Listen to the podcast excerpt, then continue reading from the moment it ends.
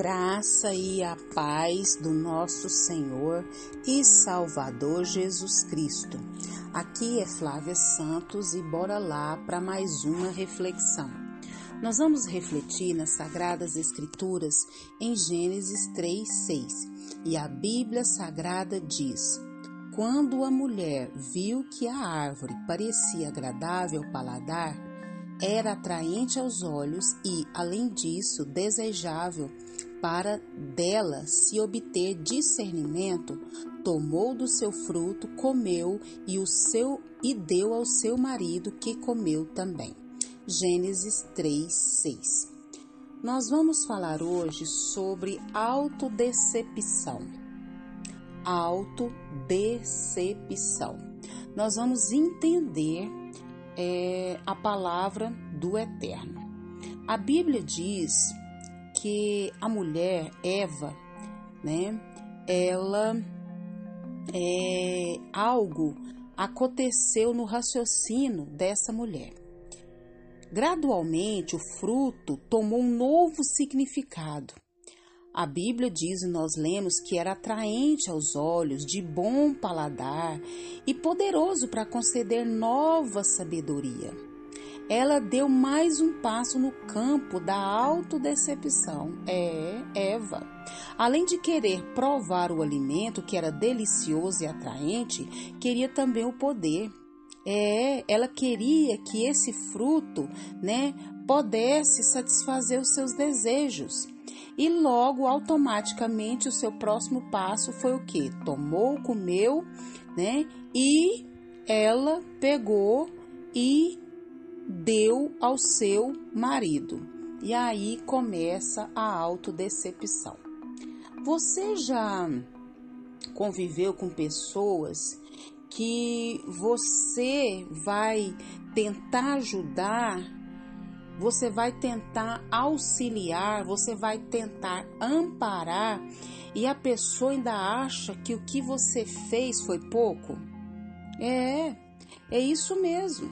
Tem pessoas que eles reclamam de tudo, principalmente quando você vai dar um, auxílio.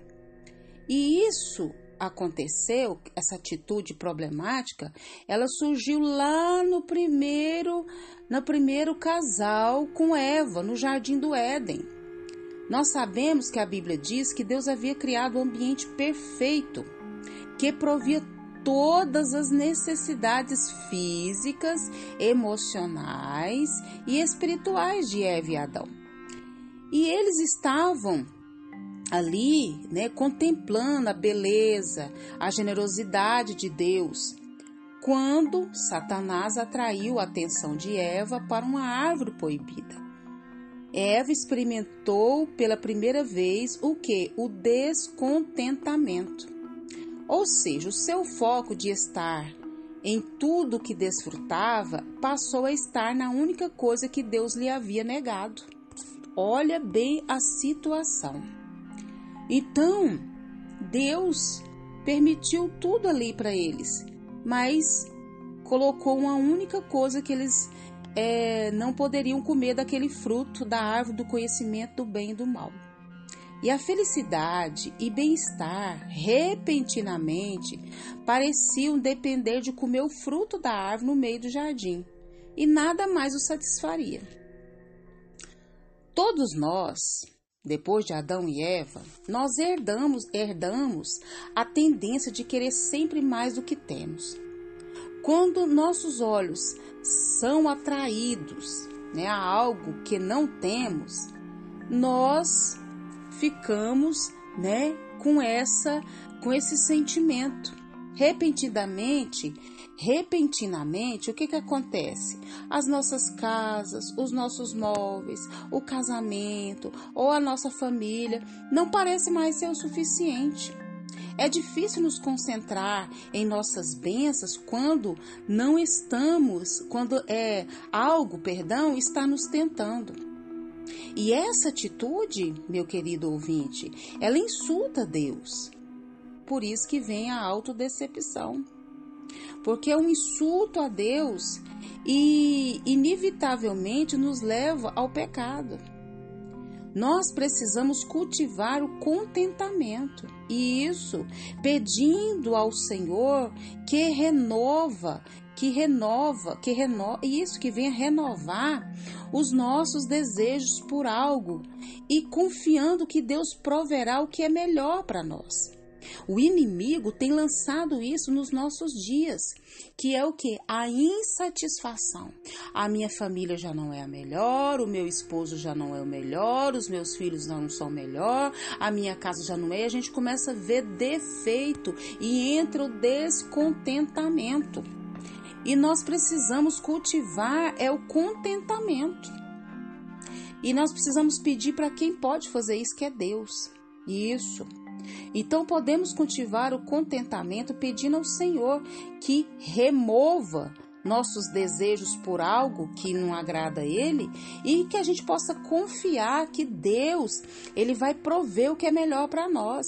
E com a ajuda de Deus, com a ajuda do Espírito Santo, vamos aprender a estar satisfeitos, mesmo quando não tivermos é, o que precisamos ou que desejamos em nossa casa nós precisamos fazer como o apóstolo Paulo.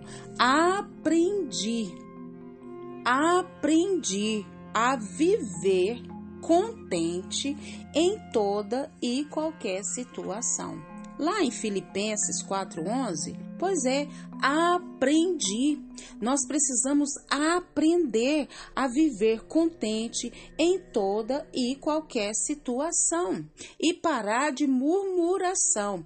Deus está à procura de adoradores e não murmuradores, e que o Espírito Santo de Deus continue falando e trabalhando nos nossos corações. Pai, em nome de Jesus, em nome de Jesus, Pai, tira da nossa vida todo descontentamento. Tira da nossa vida, Pai amado, olhar, desejar aquilo que não temos e em vez de sermos agradecidos pelo que temos, pela nossa casa, pelos nossos móveis, pelo trabalho, pela família, pelo esposo, pela esposa, pelos filhos, pelos parentes, pelos amigos, pela inteligência, por tudo que o Senhor tem nos dado, Pai. Muitas das vezes, Pai, nós ficamos olhando para aquilo que não temos, desejando aquilo que não temos, em vez de agradecer pelo que temos. Tem misericórdia de nós. Tem misericórdia, Pai.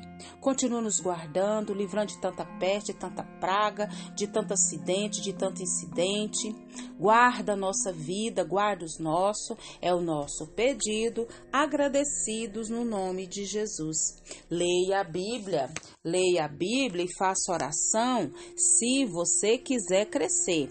Pois quem não ora e a Bíblia não lê, diminuirá, perecerá e não resistirá. Um abraço e até a próxima, querendo bom Deus.